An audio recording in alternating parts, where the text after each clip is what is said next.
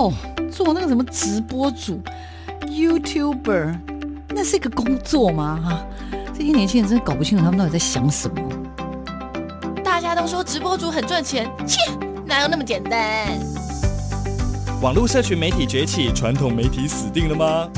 直播平台真的像你想象中的色情满满？它的真实情况到底如何呢？哦，个子又不是空气，怎么会外泄？哎呀，知道值钱吗？通通送你啦，随便啦。世界上没有绝对安全的系统，而人性是最大的漏洞。时下你不可不知的科技应用与社群发展，科技社群敲敲门，带你推开趋势的大门。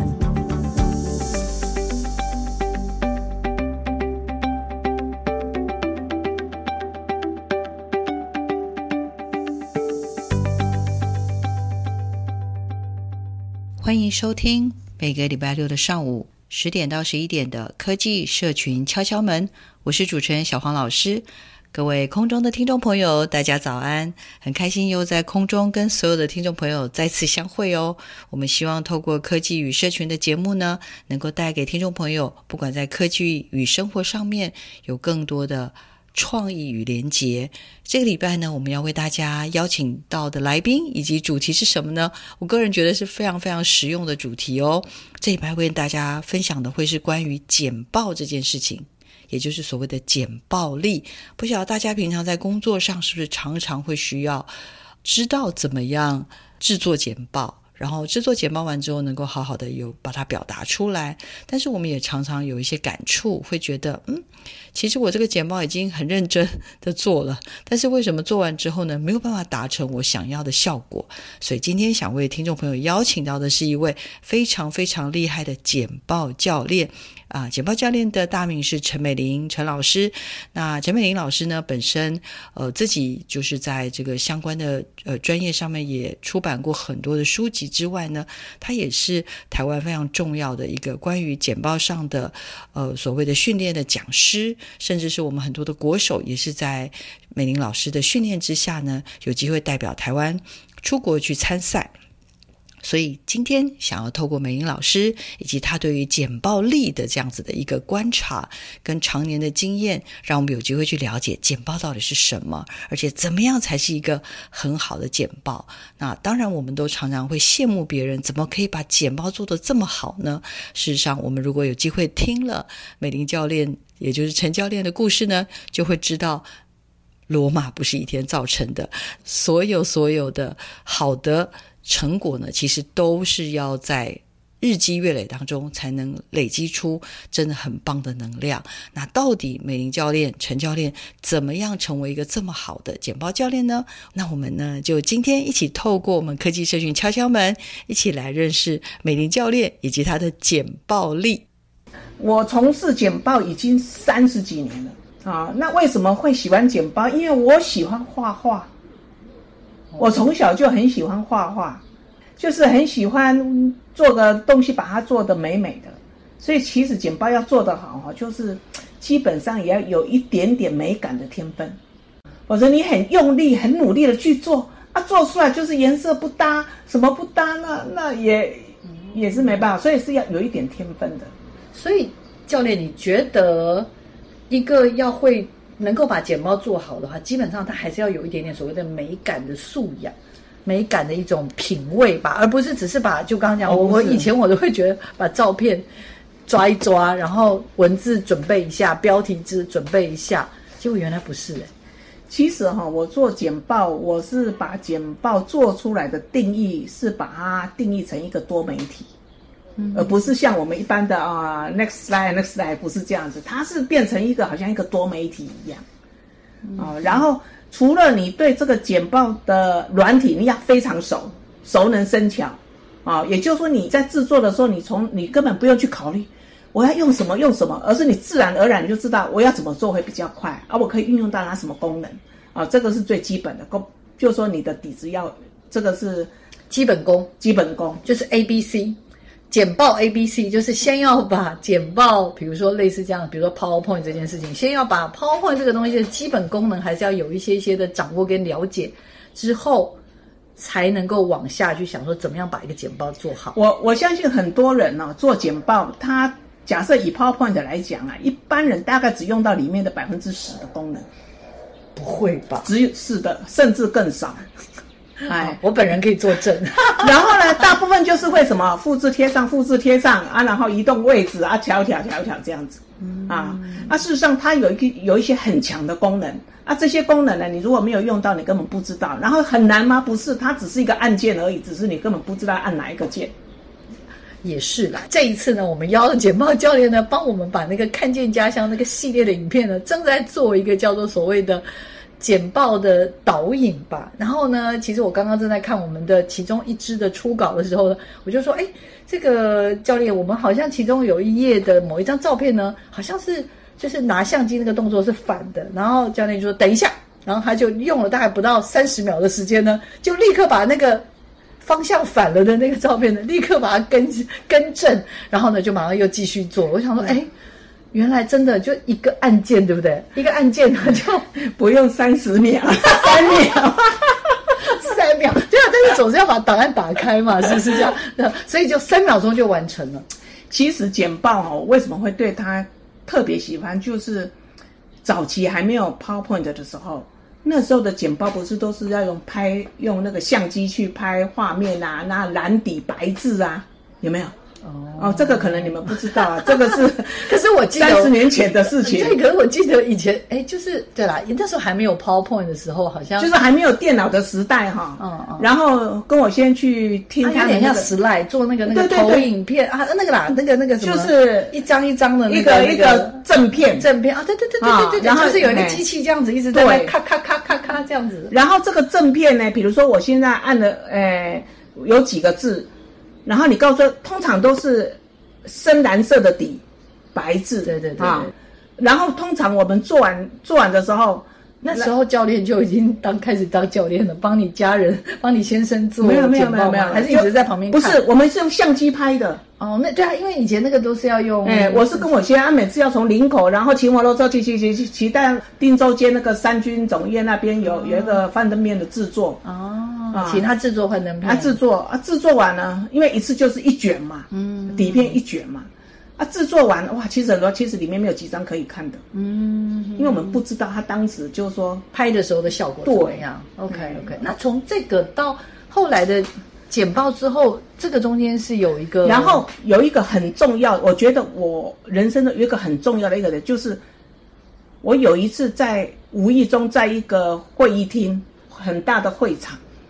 然后看到一个老外在做简报，其实老外讲什么我听不懂，但是简报吸引我，我就进去看。我说哇，这个颜色配的好漂亮，哇，这个怎么怎么样？我就说哇，就是我一直从头到尾一直看他简报的设计，所以我觉得一个成功的简报就是当你一个人能够进去多看你一眼，多听你一眼，啊，多听一秒，你就成功了。就是要把人家吸引进来，不要人家一看了就讨厌。一看了就回头就走，嗯，哎，所以一个好的简报，呃，应该是说刚刚讲的要有一些美学的素养，然后呢，呃，它要能够吸引人，然后往下看。可是其实老实说，那个教练，我我因为我以前到现在，我认识非常非常多会做简报的人，那美感也有蛮很蛮多伙伴们啊，你甚至年轻的伙伴，哎，很炫，他会用的东西色，甚至他们的美学什么也是不错的。可是以我这段时间跟教练合作啊，或者我们常常有一些交流，我就真的觉得很佩服，是因为好像他不真的不是只是把这些内容转化成吸引人的呈现的形式，他有更多是，甚至有时候我会发现教练做的简报是可以，我们在做简报的人会很轻松。为什么可以做到这样？其实哈，简报要成功，最主要的是内容。你没有好的内容，你再怎么花俏、怎么炫都没有用。嗯嗯，最重要的就是要有好的内容，嗯，那才是实在的。一真正一个有好的内容，就是简报很简单，也也没关系。所以内容才是内容才是，才是关键。对，内容才是。你如果说你的内容很丰富，你能够告诉人家很多东西，嗯啊，那这个简报呢，就是稍微设计一下，它都吸引人。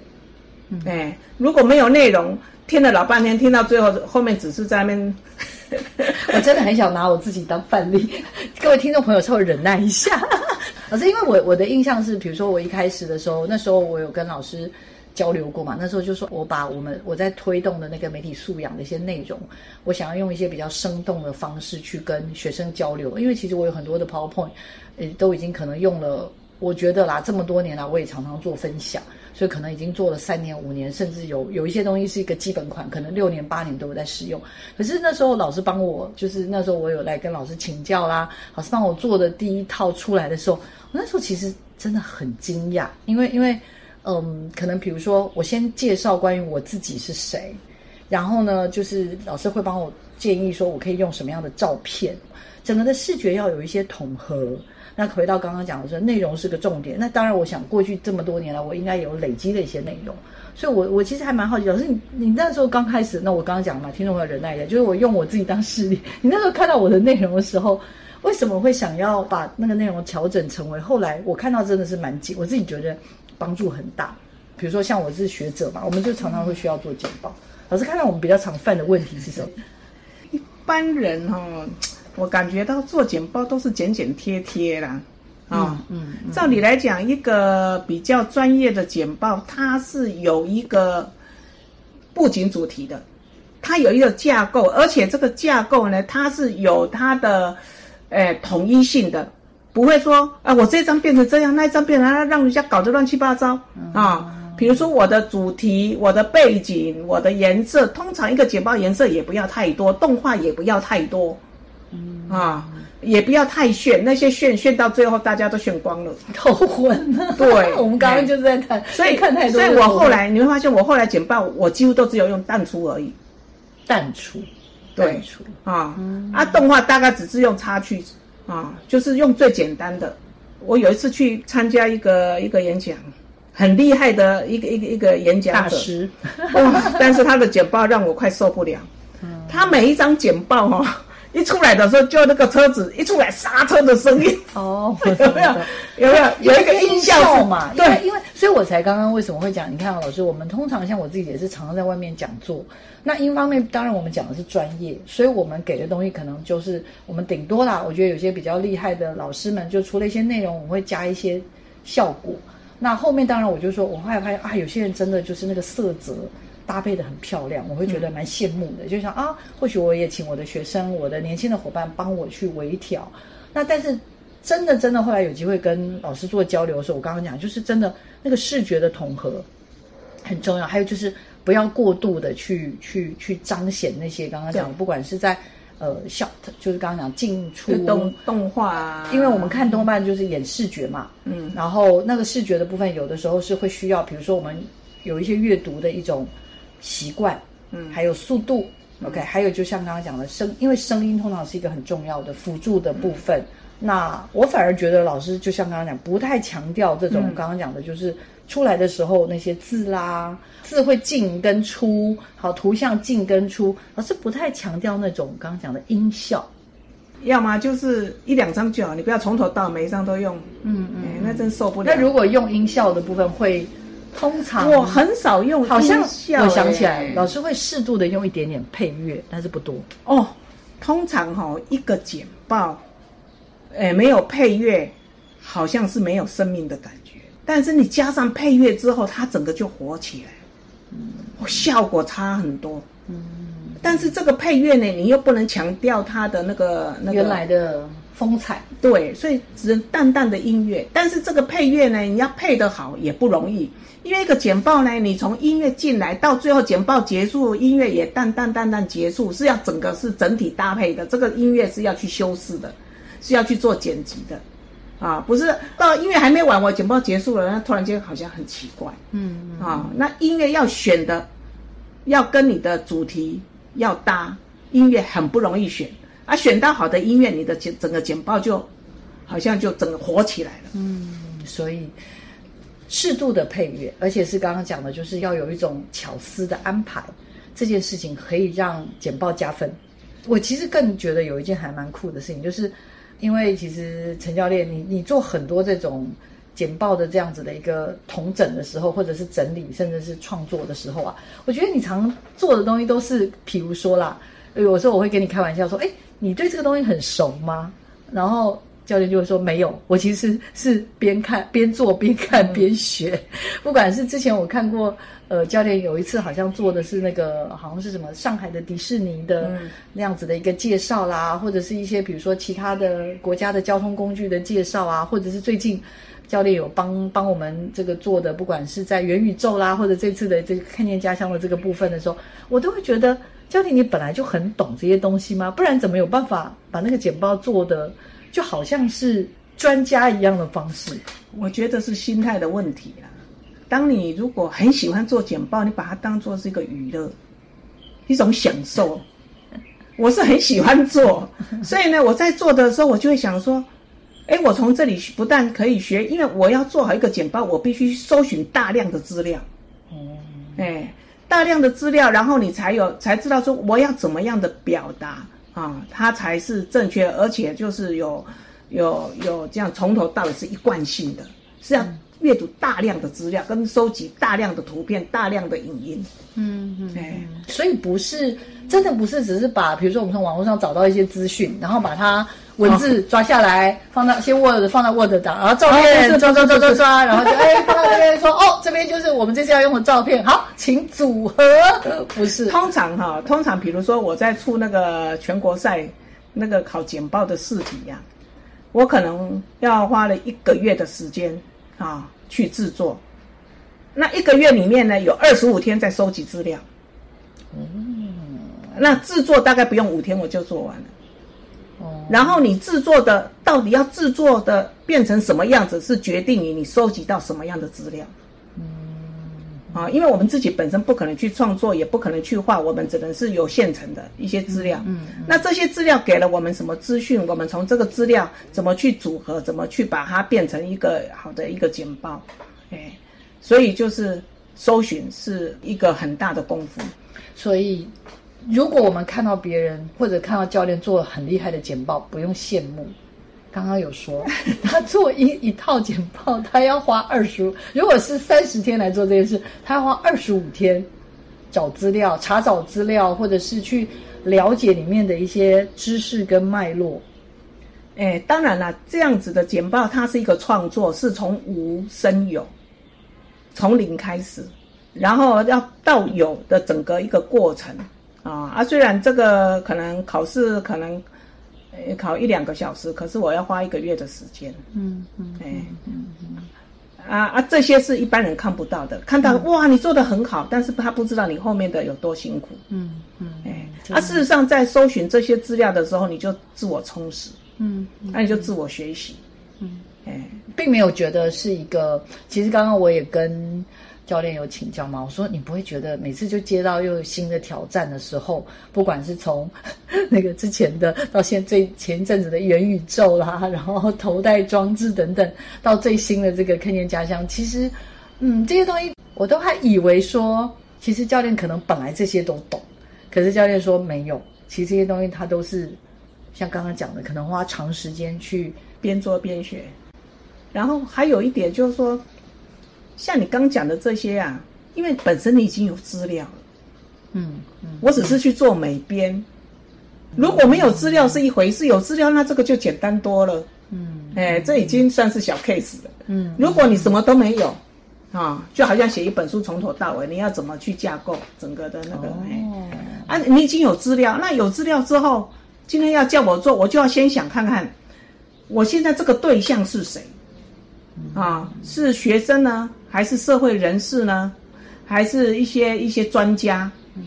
啊，要先了解对象，啊，要知道他大概是要多久的时间，然后呢，这个简报的性质是什么，然后会让我去决定他要用什么样的风格来呈现，什么样的背景来呈现，都跟我们的主题有关。嗯，所以呢，我通常在拿到一个要我做的时候，我完全是空白的。嗯嗯，因为我必须看你的东西，我才能才慢慢想，我这个应该要怎么表现才更好。所以刚开始我是没有答案的，慢慢去去找灵感，嗯。啊，然后想说这个应该要用什么方式来表达，对这个主题会比较恰当，嗯，哎，所以没有说一定要怎么样怎么样，或者是都是一成不变，或者是有套件有公式，没有，都没有完全没有。对啊，其实我就是在最近我们的跟教练的讨论或请教的过程当中，因为教练有做了各式各样的尝试，我就想说，哎，这个。这个难道没有一个什么样的公式可以让我们套进去吗？可是后来发现，嗯，好像真的没有，因为在做每一件事情的时候，好像都会有一个，像刚刚讲的，就是比如说我们本来在设定的这个这个开店家乡的这这一套好了，我我可能没有跟教练沟通好，说我们比如说我们是希望给老师，但是老希望老师能够未来用在。呃比如说国小的中高年级，然后国中生，所以老师可能就会哎做起来的话，相对的会难度高一点，或者感觉像是给比较成熟的、嗯、心智相对成熟的，甚至高中生或大学生看的，或者是成年人看。可是刚刚我们在交流的时候，教练就说：“哎，如果这个是给小学生、国中生，那马上就要做一点点调整。”对，所以这个又是一个什么样考量？就是针对你的使用者。对啊，因为。你你给如果小学生，你当然要活泼一点，然后不能太理论化。你要让小朋友觉得，哎呀，好像在游戏中学习。对对对。因为我在想哦，教练，其实比如说像你看，因为我知道您也出过很多的书。像什么 Word 啊、Excel 啊，然后那我上次 因为因为去年的这个我们暑假的时候，那时候有合作过，老师把我们的很厉害的那个内容啊，有没有？本来是 Excel 的表单，后来变成一个像是书籍的东西啊。嗯、那后来就是大家一起找到这些线上的资源，那得到很多朋友的回馈。所以其实老师你在学这些所有的软体的时候。也没有人教你啊，不是吗？像我常常会需要有人教我，没有人教我就不会啊。所以我所有的东西都是自学。我真的觉得自学能力很难的。像我最近要自学能力，我就发现我会卡住，我学不会。我觉得要学成功很简单啊，只要你的压力够大，你非得成功不行。啊、你觉得这个案子非得成功不行，你如果觉得可有可无，那你一定失败。我很想啊，可是我就是觉得我年纪有一点了，所以在学的时候，我的那个学习的曲线是吗？就是感觉上门槛很高。然后你看到年轻人，就他好像是生来就会，你懂我意思吧？然后我觉得我进入的时候的那些东西，就感觉上要跨越那个门槛，跨的有点辛苦，脚要抬得很用力。哦，所以老师觉得只要压力够大吗？我，我之前的压力大到什么程度哈？三十年前呢，我接了一个 Autodesk 他们开发的 AutoCAD 啊，当时是 R 十一版，嗯、这是国际性的那个电脑辅助绘图软体。哦，是绘图软体，哎，电脑辅助，因为那时候我在教 AutoCAD 啊，那那时候因为我想我 AutoCAD 这么熟，然后呢，当时这 Autodesk 呢，他们在台湾要找一个中文化的，就是把他们的英文版翻译成中文。啊，那中文要翻译我是不行啊，我叫我老公翻译，啊，我老公翻译，我负责去排版。当时的时代是还在 DOS 的时代，还没有我们现在的这个 Windows Windows 的系统。哎，所以刚开始呢，呃，我接到这个案子的时候，其实哈、哦，一准实在是不在惊了，不知道，如果早知道啊、哦，不知道要怕，对，应该要逃走，但是忘记逃走，或者笨到不知道要逃。哎，如果知道的话，打死我也不会接。啊！但是如果没有接那个，我没有没有现在的我，没有现在的我。嗯，怎么说？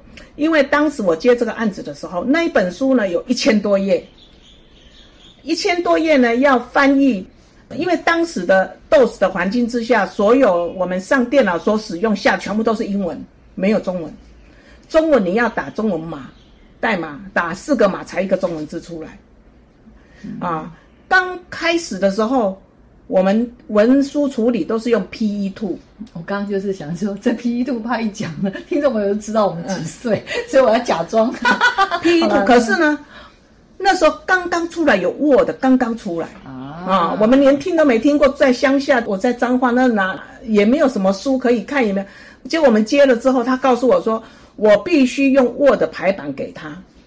我说我的天哪，Word 是什么东西呀、啊？嗯我的软体也没有，什么都没有，但是他有把他们的那个范本给我，说要用他们的范本来，什么范本我也听不懂，啊，也没有人教，但是你知道吗？一个礼拜要寄一百页上去，哦，一个礼拜要翻译一百页，还要包括排版好，哇塞，你知道吗？在这个很短的时间，我要想办法去把它学起来，可是我又没有人教啊。他当时候也没有网络，也没有 Google，嗯，没有，都没有，都没有。老师，那怎么办？那时候怎么办？我后来，我我用的，我我有拿到这个软体啊，这个就是普度众生版的软体啊，然后我就在踹。哎呀，因为他的思维，那个现在的那个那个 Windows 跟过去的那个 DOS 的思维完全不一样，嗯、要进到一个新的领域去，然后要去想，哇，我真的是做的都快吐出来了。可是时间一天一天的过，哦，那你知道吗？你如果说是晚交，而且当时也没有 mail，而且他还要求哦，当时我们的那个印表机呢是。撞针的，就是二十四 pin 的，就像现在那个邮局呀，或者是我们去补灯的时候，啪啪啪啪啪啪啪，对对对，声音的，对对对啊。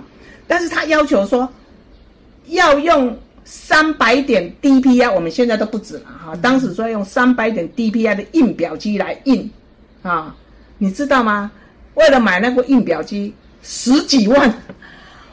那部印表机十几万，而且呢，你知道那个印表机在启动的时候，就好像飞机要飞一样的引擎，哦，好壮观啊，好像飞机要起飞的声音，好好笑，好可爱哦。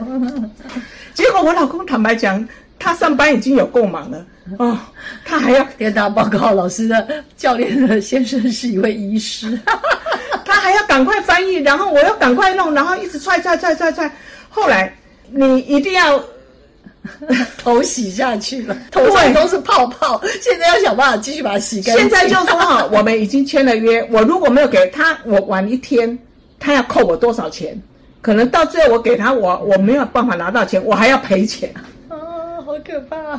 结果呢，每次那个邮局都是到礼拜六中午就没有了。可是我根本做不出来，我每次都要赶赶赶赶在礼拜天，诶、欸，那个去去那个邮局总局啊，去邮寄那个最后赶那个最后那一班，赶快快递寄寄到台北，啊，你要印出来，大概一百页。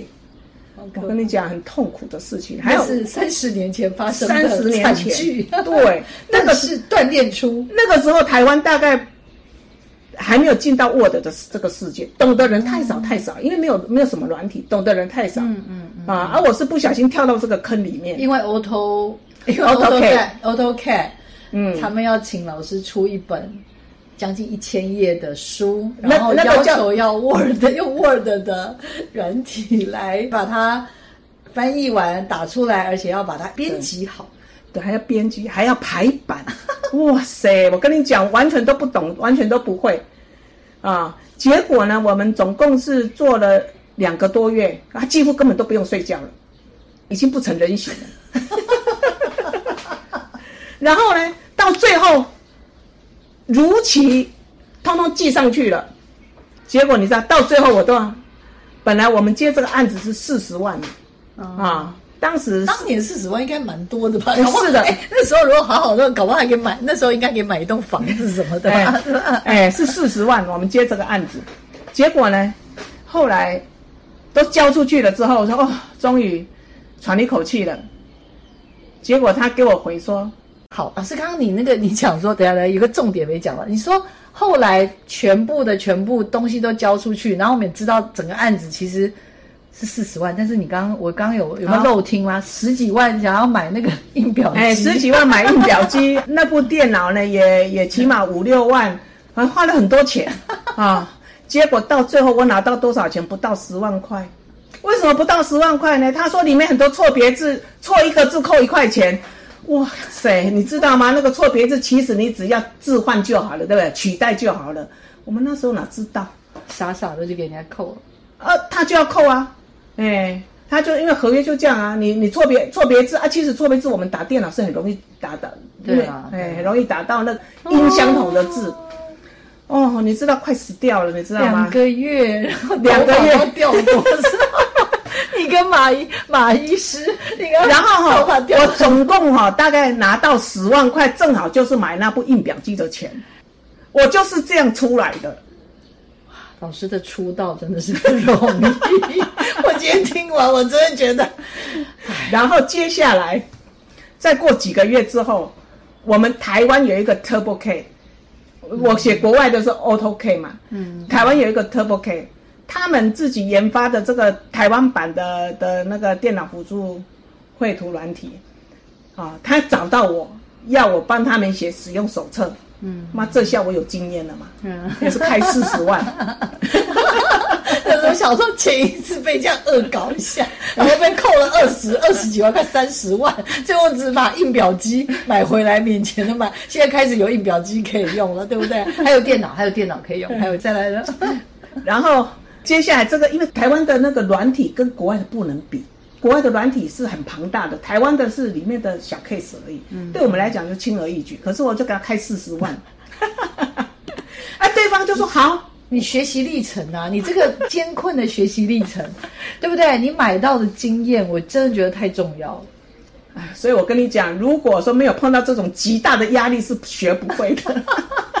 好，老师今天就是要告诉我们大家，要劳其筋骨嘛，就是天要降大任于斯人也，所以他先劳其筋骨。等一下，老师，那我们回过头去，AutoCAD 或者是后来的 TurboCAD TurboCAD 那一次的经验是让你。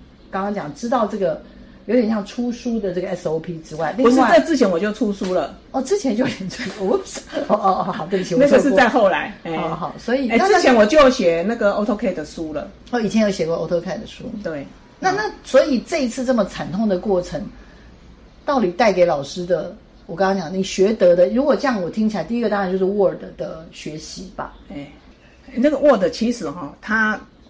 我就说，一般人大概用 Word 功能的百分之五到十。真的，我有我我必须我证明这件事。也是同样是复制贴上。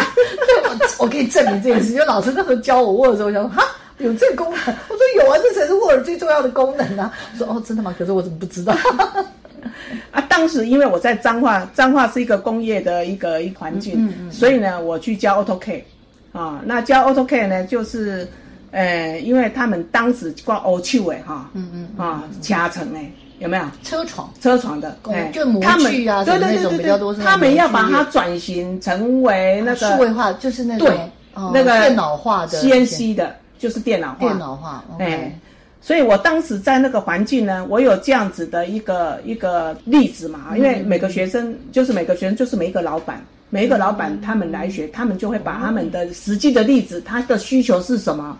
啊，所以他们要怎么做？所以我因为有这样的一个接触，所以我就把它写成书。哦、嗯，那早期写书还是写稿纸的呢？哦、嗯，啊，用稿纸写，不用打字的。嗯嗯嗯。啊，图就用剪贴的，贴上去这样。嗯嗯嗯。那到后来，我说第二本 TurboCAD 的，我两个月写完，四十万很快就。就入手了啊！而且对方还感激的要命。对呀、啊，哪有人呢？哎，拜托，有人先付了这么高额的学学费呀、啊？老师先花了超过五六十万的学费学会的呀，然后现在帮你做，你是赚到了。然后到后来呢，我又搬到。东部了嘛，哈，嗯嗯，搬到东部呢，我就没有这个市场，我没有就是说实实物的那些啊，我我到我到某个学校去上课，主要就是上 Office 的部分，PowerPoint、Word、Excel、Access，又都是自己学，都自学，因为书本我看不懂。对啊，可是老师你还是要告诉我们道理，因为我觉得。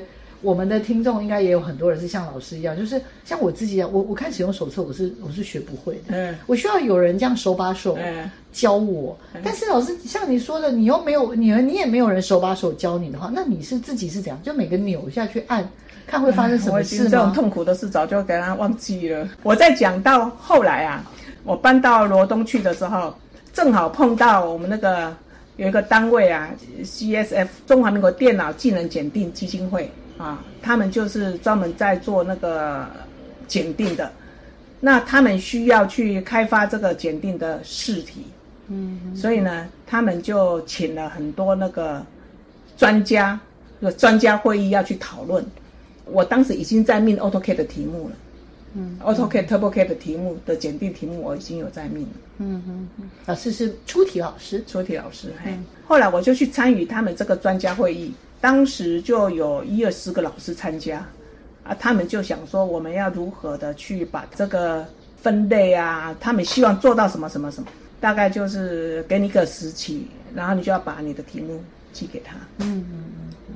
那时候的是 Windows 三点一版，Word 六点零版，现在已经是 Windows 十以上了吗？现在 Windows 十一，现在的 Word 是二零二一版。啊，啊，而我们当时是六版，六版大概在民国八十五年前，也就是八十年，一九九六年，距今 超过二十年以上，啊，那还更还要更前呢，啊，啊，所以从那个时候到一直到现在，Word 六点零版，一直到现在今年要 Word 二零二一版。的试题几乎都是我出的，嗯，而且老师我觉得很有趣是，为什么我们大部分的人啊，像我刚刚讲的，其实我我我刚刚为什么忍不住一直问，比如说像 Word 啦，甚至 Excel 啊，Excel 我也是后来因为家里有、嗯、我们有一些年轻人，后来在比如说在做那个一些商品品项很多，可能是数百项，所以他们就会需要用到 Excel 的。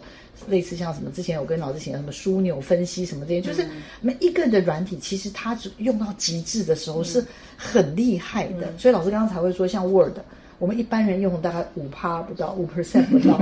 那 PPT 就更不用说，因为在没有跟老师 交流之前，我只觉得 PPT 就是文字贴贴贴贴贴，然后照片贴贴贴贴贴啊，没有想到它其实。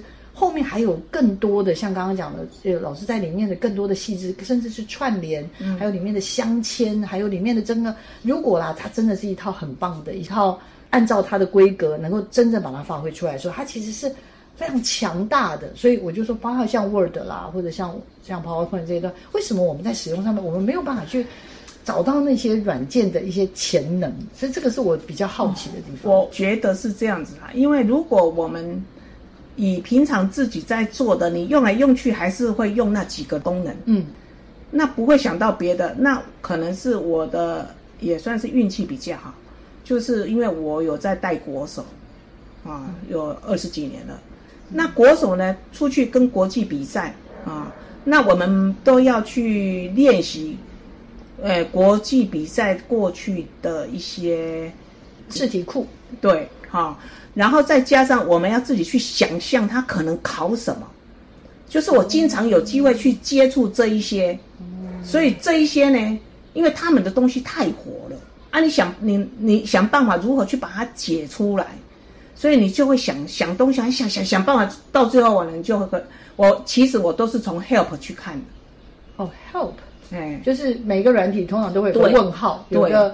Help 在那个地方，嗯，我的学习我不懂，我就看 help，我没有看书，嗯。啊，我都是看 help，嗯嗯嗯，哎，老师，那我要再举手问，因为后来变成这么多的，刚刚讲的不断的自我学习精进，是那一次的 AutoCAD 惨痛的经验。嗯、那我们现在刚刚讲到，突然讲到一个，哎，也是老师很厉害的，就是关于国手的训练，因为我知道其实老师也是超过十年吗？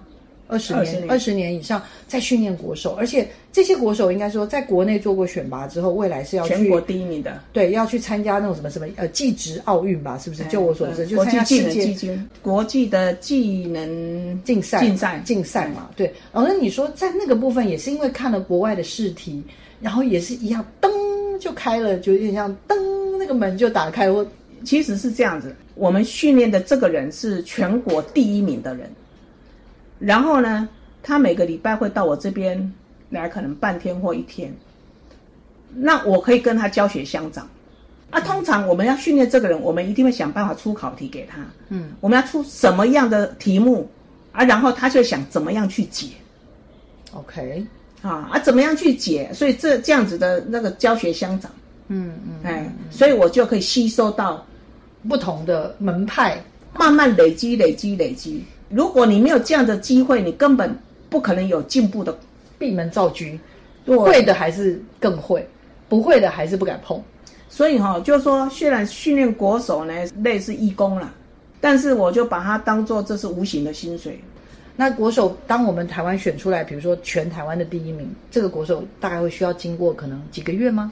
的训练，然后去参加国际的比赛，对不对？哎，过去是这样子的，过去就是说，因为这个比赛的选手是有规定在二十二岁以前，哦，你不能大于二十二，所以大部分就是了不起就是到大一啦，嗯。啊，大大部分的都是那个台科大或是北科大的学生，嗯。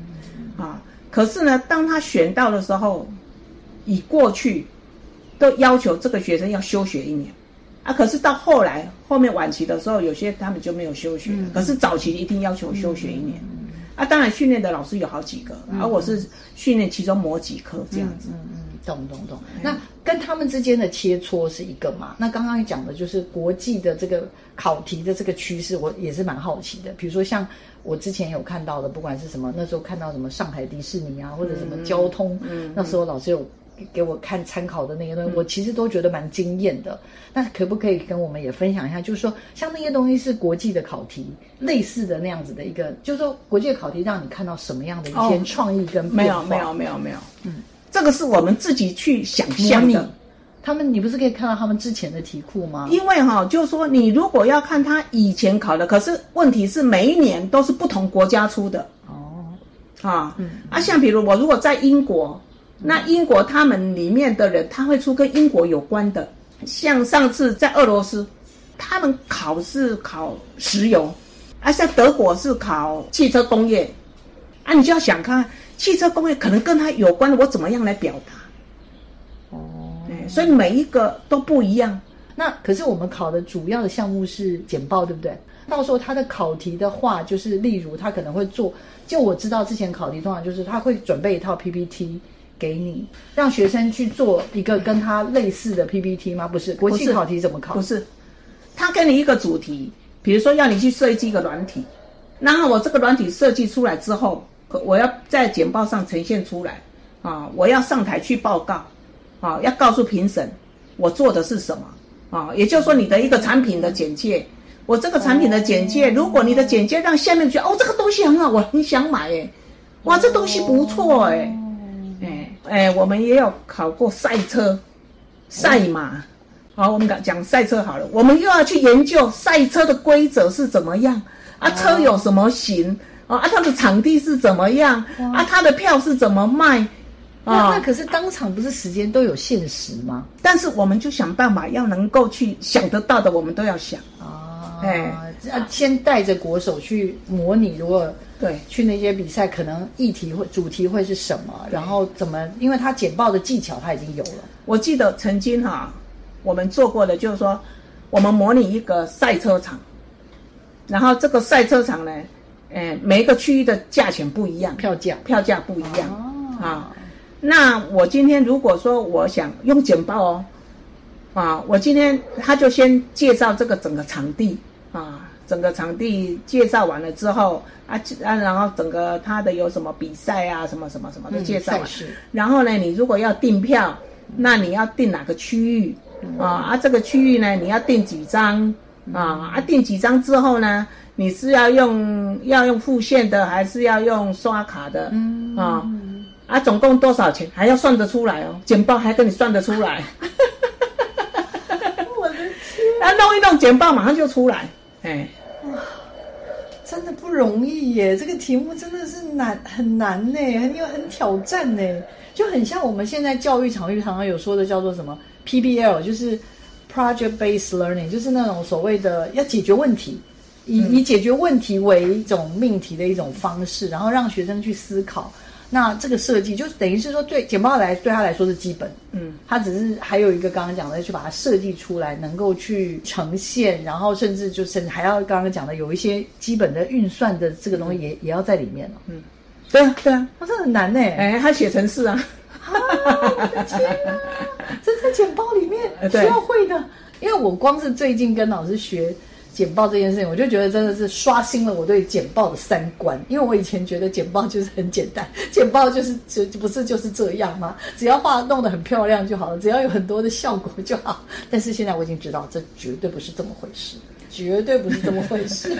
好啦，老师，那对你来说，对你来说，你觉得简报好？我们先不管其他的软体啦，就是 PPT 啊，简报这件事情，对你来说，你觉得简报是一件什么样的？它好像是我的游戏呀，因为像比如说我最近呢想搬家，那搬到那个地方啊，我都要怎么样去设计里面我东西怎么摆设吗？我也是我用 PowerPoint 去做啊，做室内设计呀，我也可以把它做成立体的啊，啊啊，然后我在简报上我我我把它整个配置都弄好之后，到时候搬家直接就过去就放了。简报对陈教练来说是一个游戏。简报呢，也带着他呢交了很多好朋友。简报呢，也带他面对他生活当中的很多的可能大家觉得不知道怎么处理的事情。从来没有想过简报最后会变成是这样，不晓得听众朋友觉得如何？真的，我就是想开启大家对于很多城市啦，或者是科技啊这样子的一些新知啦，我觉得应该是新知的一种想象，所以今天才会特别想要找教练来跟大家分享。观点很特殊，然后也希望吧，就是大家让大家也觉得简报这件事情是非常好玩的。那也有机会，我也很希望啊，教练能够不只是帮我们这次看见家乡能够做出很棒的简报，也希望有更多的我们年轻的世代有机会来跟好好跟教练学怎么做简报。这真的才是我小黄老师衷心的期待。也希望大家喜欢我们这礼拜为你安排的节目。好，我们就请大家持续锁定我们的科技社群敲敲门。我们下礼拜见喽！谢谢大家，谢谢教练，谢谢，拜拜。拜拜。